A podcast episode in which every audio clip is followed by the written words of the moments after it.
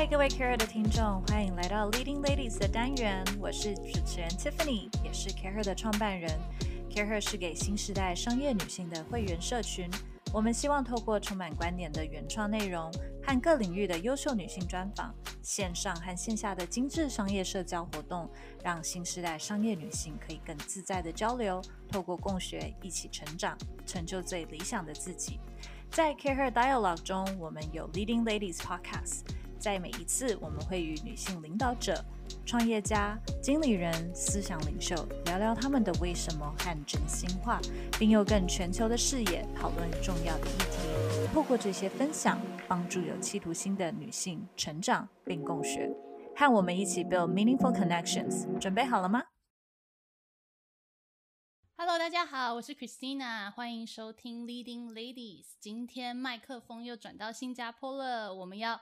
延续很受听众喜爱的海外女孩发光发亮系 列，那可能我想是因为地区的关系，CAREhER 的听众其实比较常听到在亚洲的一些大城市转职的故事，譬如说我们之前邀请过的像 Kelly 啊，还有 Leslie，他们都曾经在上海工作。那其实也有不少是来自香港的，但是呢，反而来自欧洲的讲者比较少。我记得之前有请到法国的 Kyria，还有德国的企业家 Monica 来跟我们分享。所以呢，我们这次邀请到的嘉宾 Hannah，其实她同样也有德系的背景。趁她还没有离开新加坡之前，我们赶快来聊聊她的旅程。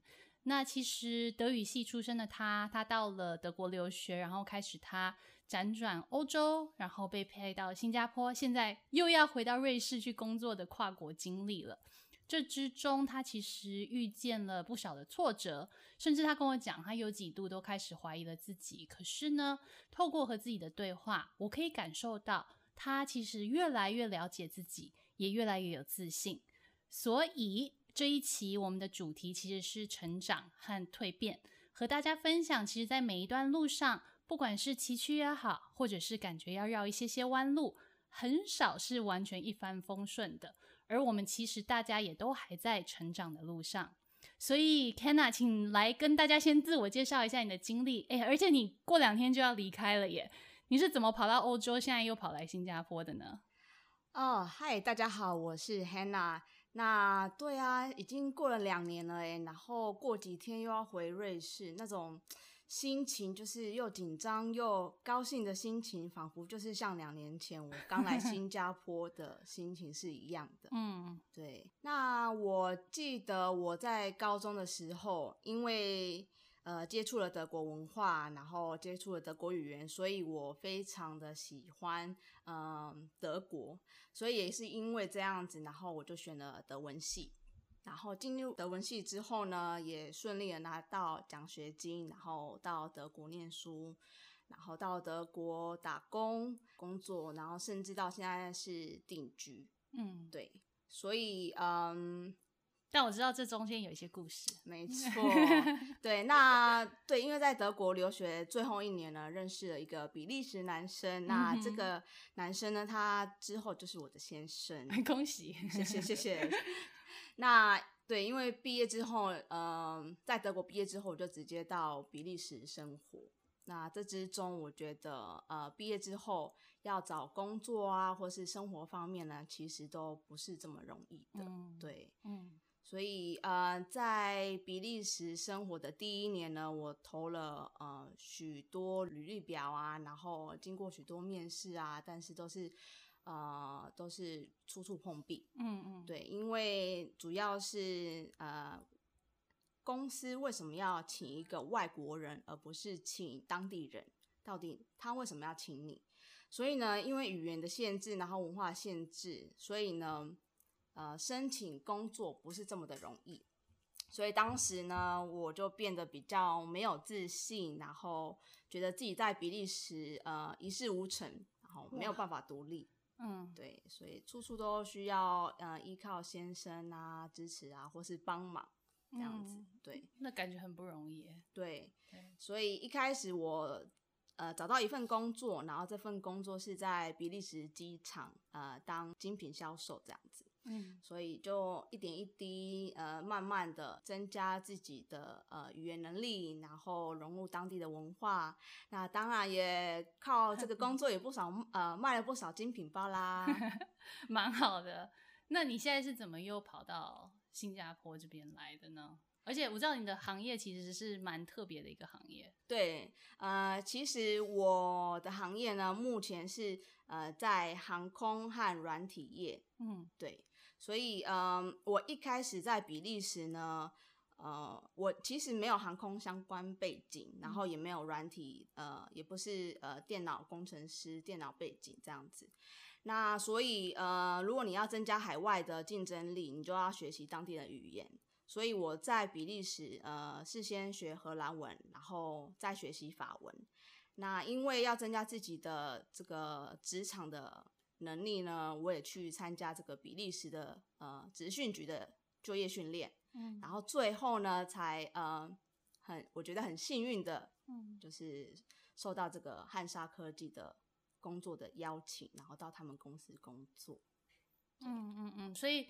既然你不是航空业出身，那所以我在想，航空业应该要很懂飞机，对不对？没错，对，所以你懂飞机吗？我一开始真的不懂，嗯、对我我喜欢坐飞机，可是我完全不懂飞机。飞机有这么多上千上万的零件，那它有不同的就是不同的零件，每个国家对于飞机的管理又有不同的呃。不同的法规，所以我觉得这份工作对我来说挑战性真的很高，因为我不是航太背景出身。但好在是我的同事跟我的上司都很帮忙，就是他们很热心的教我一些就是飞机流程的呃知识啊，嗯、或是带我去机场或者飞机上面去看一般乘客无法看到的东西，对，那所以我记得你跟我说，你你觉得过一段时间，你就其实就越来越有上手了嘛？对，没错。那因为我当时呃的工作呢，其实是就是要准备这个飞机维护的排程，然后安排工程师呢到飞机去做检查，然后呢，然后我是负责这个登记飞机维护记录等等。那当然，一开始因为语言的限制，所以呢会遇到很多困难。但是呢，工作一段时间之后，两年、三年就工作就慢慢上手了。那至于刚刚你问到的，就是为什么又要从欧洲到亚洲呢？是因为我觉得，呃，身为一个亚洲人，那我希望在亚洲工作的经验，嗯，然后可以将呃欧洲的工作经验呢带到亚洲来，然后呢之后呢。啊、呃，也可以将亚洲的工作经验带回欧洲，对，所以呢，我目标其实很明确，就是我想要呃有亚洲的工作经验，然后也希望进入科技业，所以我就和我的先生呃讨论了将近快一年的时间，对，这中间呢就是呃有可能有争执，呃，但是呢，最后我们决定呃这个是最好的决定。因为对我的职涯方面，或是我个人的发展是有帮助的，嗯，所以我就决定申请这个新加坡外派的工作。嗯，OK，对，那你现在到了新加坡之后，我觉得你好像你说过你又换了一个跑道，就是好像工作内容跟之前又是不一样。你是关于客户关系的一个管理，你觉得这样跳来跳去不同的工作内容，你是怎么上手的？呃，在新加坡，我目前主要负责的呃是客户关系管理，就是亚太区的客户关系管理。那我上一份在比利时的工作呢，其实是甲方，也就是客户，然后呃公司呢其实是乙方，就是软体的供应商。那现在我呢就是到了软体供应商这个部分，所以呢从维修飞机到现在是呃软体业。所以中间呢，其实嗯，虽然有共通点，就是说，就是商业流程，可能我可以将经验从比利时的经验带到亚洲，但是呢，客户关系管理很大一部分呢，就是你要了解客户的痛处，对，然后需求，嗯、然后要跟人打交道。嗯那尤其我的角色在亚太区呢，是负责呃许多不同国家的人，所以沟通对我来说是非常重要的。那除此之外呢，呃，因为现在是进软体业，所以呢，我觉得对我来说最大的困难是去了解整个呃系统以及软体开发的相关知识。像是一开始我根本就不知道什么是 client 啊，什么是 serve server，嗯，然后资料怎么传输的，嗯，就是你知道那些字，可是到底它的意义是什么？嗯，对，对，所以这个对我来说真的是呃是我的痛处。那我真的一开始一无所知啊，然后呃我觉得蛮痛苦的。所以呃一开始我来新加坡的第一个月，老板就说。嘿，Hannah，你要不要去马来西亚见客户，拜访一下客户？对、嗯，我就真的是硬着头皮，然后问呃问我的同事该准备什么，然后呢，呃也是马上就是去线上去找一些呃学习平台，像是我平常有空的时候都会看 Coursera、Code Academic 或是 YouTube 去学习一些呃城市方面的知识或是软体开发的呃东西这样子。那对，刚刚除了讲到这个技术面以外呢，刚刚我们有讨论到的就是沟通。那如何学习与不同国家的人沟通，我觉得这个是非常重要的。对，呃，在欧洲的时候呢，有跟德国人或是比利时人沟通，但你也知道，就是可能欧洲人讲话会比较呃直来直往一点，就是讲话比较直接。嗯所以我觉得这套沟通的方法不能完全复制在呃亚洲使用，嗯，对。那尤其我们做客户关系的，就是与人与人接触的这个工作，更需要培养这样的软实力。嗯，OK。你又要觉得哪一个国家的人比较难沟通吗？我觉得，嗯，就是我有很多客户，那我觉得必须要谨慎的，就是跟印度人沟通，是吗？因为我觉得，呃，印度英文可能会对我们来说，就是对我来说比较不熟悉。对。那你知道印度人，因为他其实腔调不太一样。对。对，然后他们的语速非常的快，他们讲英文的时候，英文语速非常快，所以我觉得你要学习要怎么样，呃，让他的让他们的语速变慢。所以让你听得懂这样子，对，可是又不能直接跟他们说，可不可以讲慢一点？所以呢，通常我的方法就是我会讲慢一点，然后让他们也变慢一点，然后我会重复说，啊、呃，就是您刚刚的意思是不是这个意思？嗯、对，所以如果你懂他们呃的需求的话，其实他们是非常开心的。理解。呃，那我想问你另外一个问题，其实我之前也有问过 Kelly 哦，我觉得要有动力去做一个这么大的改变。从一个国家跑到另外一个国家，其实是一件很不容易的事情，因为我们都知道海外转职其实超级麻烦，然后人生地不熟的。你觉得你的动力来自于什么呢？呃，动力有很多，那当然就像你刚刚说的，呃，身为一个外国人，呃，你要在海外申请工作的门槛本来就会比较高，嗯，呃，因为国家政策呢，他们都会先保护本国人的工作。那再加上呃，可能是语言以及文化的隔阂。如果你没有相关呃文凭或是工作经验呢，那你想要呃申请或是你想要得到的工作呢，这个会比较困难一点。对对，所以以我过去的经验呢，我是这么告诉我自己的啦，就是只要你不放弃，然后去好好增加自己的实力呢，那一开始先不要把目标定太高。对，然后累积工作经验，然后累积实战经验，那机会来了，你准备好了，那机会就是你的，成功的几率就会变大。所以呢，我当初进汉莎的时候呢，曾经觉得自己只是幸运得到这份工作。对。那可是我当初回想那段时光呢，其实我累积了呃，真的蛮多痛苦的经验。对。但这些经验呢，都是呃。会成就你之后甜美的果实。对，可是我觉得这其实是有很多自己内心的一些挣扎，因为我们在很多 podcast 里面也有谈到冒牌者症候群嘛。就像你刚刚说的，你一开始觉得说你自己是因为幸运得到一份工作，可是其实你累积了相当多的，是一些累积的实力，但是很多时候我们自己不一定有意识到这件事情。我觉得这个对于很多刚出社会的人都是有蛮。还蛮多挣扎的。那我想知道说，你有没有记忆特别深的一些挑战，来跟我们讲讲你有什么故事吧？好，那我在这里就分享一个故事。我刚进公司的时候，然后我觉得自己有点担心自己的能力不足。呃，而且主要因为呢，这个工作呢是以男性为主导，嗯、然后在公司里面呢，大部分五六十个男生，然后只有五个女生。哇，对，而且我是全公司唯一的亚洲人，所以不管是语言或是文化或是性别，呃，都有差异以及隔阂。所以我当时觉得自己不够好，然后进这间公司，呃，可不可以帮助到公司？嗯，那我一开始呢，主要的工作是文书啊，就是输入呃工程师的这个维修内容，然后到资料库里面。对，所以呢，其实基本来说，它是比较基础的东西。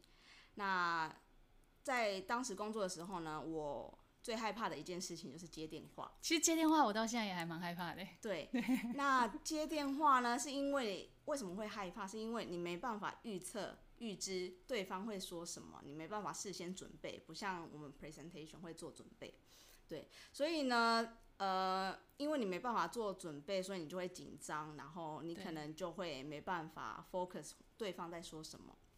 所以有一次我就接电话，然后呃电话响了，办公室都没有人，所以我就接电话，硬着头皮得接，我硬着头皮得接。对，那电话的另外一头呢，就是一连串的荷兰文和。法文，那我当下真的是慌了，然后我头皮发麻。呃，当时呢，我印象中我只听懂百分之三十而已。嗯、那我按惯例，如果我没办法听懂整个全文了，那我就是抓关键字。但是呢，这次我只抓到了三个字而已，就是飞机有问题，然后呢，在 Gate Twenty Three 就这样子，That's all。那我当时想说，哇。我到底在搞什么飞机？对，对我真的在搞飞机，我真的在搞飞机，再搞不定飞机，我真的也不用在这边工作了。所以呢，就是因为这次的痛苦的呃经验呢，我就下定决心要再努力一点。然后呢，我就决定把所有的工作流程、主要的工作流程跟呃一些飞机的专有名词翻译成四种语言。那 Christina，你知道是哪四种语言吗？我猜一下。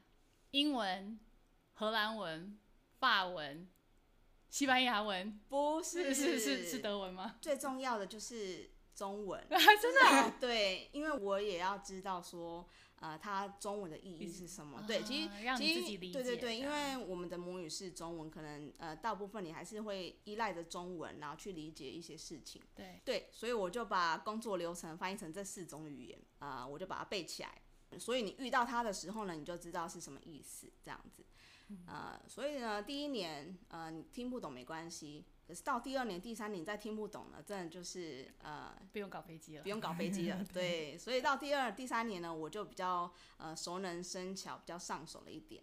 那甚至到最后呢，我还帮呃公司呢进行这个 change management，就是修改、优化他们的工作流程，然后呢用荷兰文做 presentation 然后。哇、呃，对，很厉害耶。嗯、那我们现在来聊聊一下，我我知道，你看你后来就已经能够独当一面，可是一开始不是嘛？你刚刚有提到说，呃，一开始觉得要需要依赖当时的男朋友，然后现在的老公。可是我感觉到说，你其实透过了工作，你越来越认识自己，越来越认识这个世界。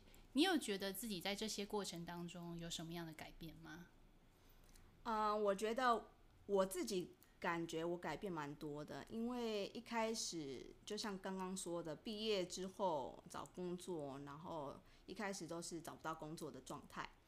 那我毕业之后呢，其实隔一年我就结婚了。那当时的我才二十四岁，嗯，对，所以呢，我从呃一个城市女孩，然后我家在台北，然后搬到比利时小镇生活。当初我对自己真的没有什么自信，然后觉得常常要依靠别人。那可能像是举一个小例子，就是我连要去哪个地方都可能要问先生，呃，载我去，因为我也不太会开车。嗯，对，所以呢，就这种常常要依赖、依靠别人的心态呢，导致我自信心下降，这样子。对。但我从小其实是一个非常独立的人，所以呢，在国外无法独立，这种想做的事情你没办法做，你就会有挫败，那你就会没有自信，然后时间的累积呢，你就会觉得哦不行，你不能再这样子，你要有自己的 support net，你要建立自己的生活圈、你的朋友圈、你的工作经验等等。对，那建立起这个 support net 呢，我就开始觉得我不是自己一个人，对，我有朋友，我有工作的支柱，我不需要依赖，只是一个人，一个人，对.特定的一个人。所以，当你的 support net 越来越大、越来越稳的话呢，不管是朋友、同事或是上司呢，他都会呃资助你，然后帮你加油打气。对对。那我自己是觉得呢，依赖或是独立呢，其实真的只是相对性，没有完全的依赖，也没有完全的独立。所以，呃，当你对这个所处的环境呢越来越熟悉之后呢，你就会越来越认识自己，你就会越来越独立。那你就会知道，你在这个环境下该如何生存。即使你碰到困难，那你也有管道或是方法去解决。那我觉得这就是独立，你知道怎么去找到你适合你自己的路，嗯，这就是独立。对，我觉得我很喜欢你说的，就是其实没有完全的独立，也没有完全的依赖。那我觉得你刚刚说碰到问题，想办法去解决，其实就是，其实这就是在我们异乡生活非常重要的一点。然后你会渐渐的开启出自己的生活圈，譬如像我认识的你，还有 Kelly 一样。所以其实我们都知道，在海外生活也很不容易。那现在疫情又不稳定，你会不会觉得想家呢？或者说，你觉得你是靠什么样子、什么样的能力，让你可以快速的去在一个新的地方适应跟建立自己的生活呢？我觉得想家是一定的，那又尤其现在疫情的关系，呃，不能常常飞台湾和比利时，所以，呃，如果要呃跟家人联系的话，都只能靠视讯。那我觉得视讯跟呃真正见面是不一样的嘛，就是对，对，呃，所以我相信不只是只有我一个人这么觉得，相信很多海外的工作的人呢，一定有同感。每次呃过年过节呢，你看到这个脸书或是 Instagram 上面，就是会有人呃 po 一些就是团圆的一些团圆菜啊，一些像是中秋节就拍月饼等等。那过年过节当然大家都想要回家跟家人团聚。那如果是在海外工作的人呢，因为疫情的关系，就只能在他乡过。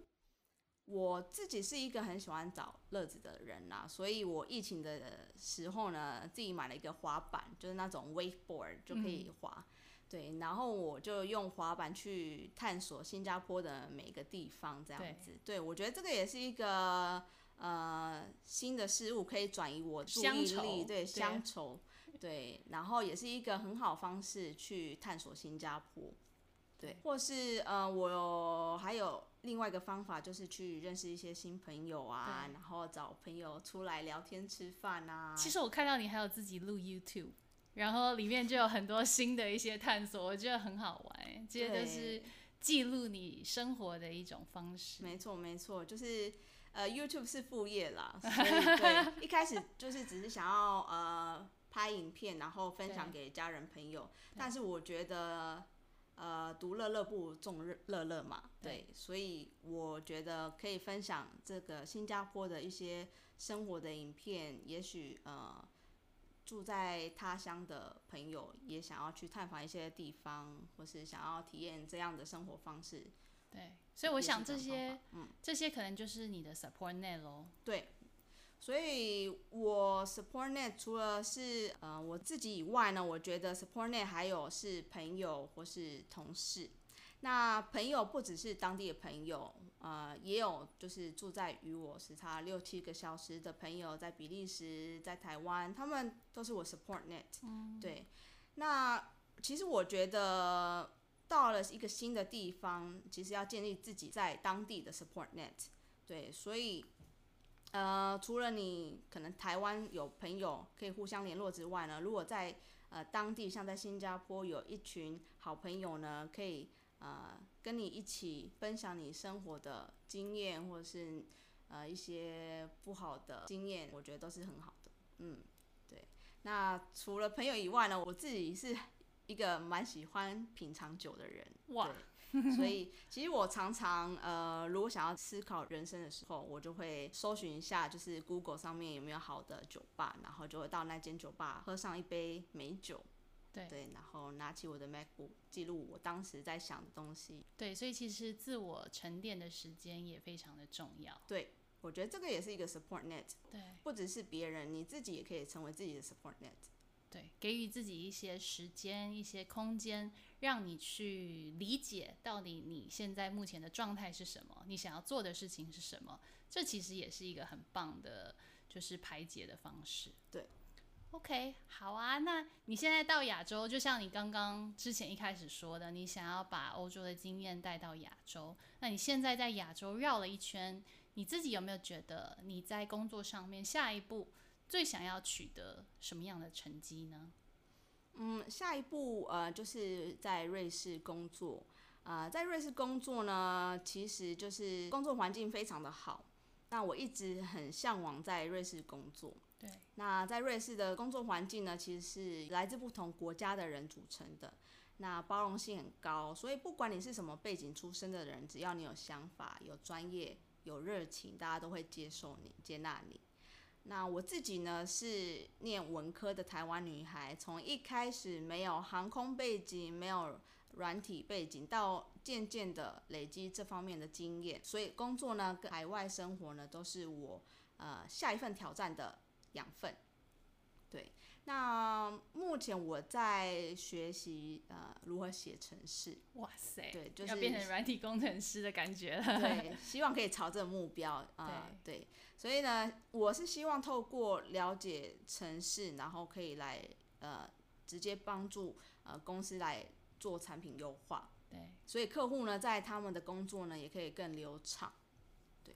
，OK，所以这是工作方面的。那有没有对对于接下来的人生，你毕竟要回到跟先生比较近一点的地方，然后工作也可能是你生活的一部分，有没有其他这样生活上面想要做到的事情？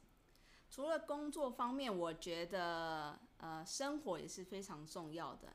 因为之前在新加坡其实是自己一个人在新加坡生活，然后与先生沟通呢，就是只是用呃像是这个沟通软体 Telegram 呃聊天这样子。但呢，这次回瑞士呢，我觉得我想要向瑞士人，我的瑞士同事们。呃，学习如何达到 work-life balance。嗯，对，因为 work-life balance 其实是现在非常重要的一个议题。我觉得人生不能只是工作，对，对，那你自己的 private life 也是很重要的。所以，如何有效率的工作，又能兼顾你的家庭、你的朋友，我觉得都是非常重要，但其实是不容易达到的目标。嗯。嗯啊，我本身自己是真的是一个工作狂，所以呢，我觉得这个部分我需要做改进。嗯、对，那在瑞士，我觉得应该可以达到这个目标。对，那在工作以外，呃，及生活以外，我也希望可以将这个生活经验分享给需要或是有兴趣的人。OK。好啊，所以其实你今天就是你分享海外经验的第一步。我记得 Kelly 上次也很可爱，他也说他常听 podcast，然后希望有一天可以分享。结果我们就真的邀请他来了，像像你一样，我知道你也是 podcast 的忠实听众。真的。对，那你最后有没有什么特别想要跟听众朋友们说的一些话呢？对，我觉得在这里呢，我想要勉励我自己跟大家呢，其实 everything happens for a reason，不管结果是好。是坏，他们都是我们人生必经之路。好啊，那我很期待你接下来可能不到五点就可以下班，然后 脱离五点准时打卡。没错，脱离工作狂的生活。今天特别谢谢 Hannah 来跟我们分享，然后呃，我们其实很高兴可以在新加坡能有机会碰到，我们也会一直持续的去跟其他的新加坡很优秀的女性。一起邀请他们来分享我们的故事。好喽，今天谢谢大家，谢谢 Hannah，谢谢，谢谢 Christina，谢谢大家。喜欢这一集的内容吗？除了 Podcast 以及 Dialogue 等内容外，CAREhER 更有很棒的线下 Experience。我们在每个月策展各式主题活动，从小型亲密的商业主题 Salon 到集结商业领袖的大型论坛。到为身心灵充电的度假，以及年末会员专属的 Gala 聚餐等。透过这些活动，会员能够独家享受 CAREhER 策展的经验、小班领导力成长课程以及圆桌聚餐。更多详情可以上 CAREhER.net 官网来看看我们最近的最新活动，来认识大家哟。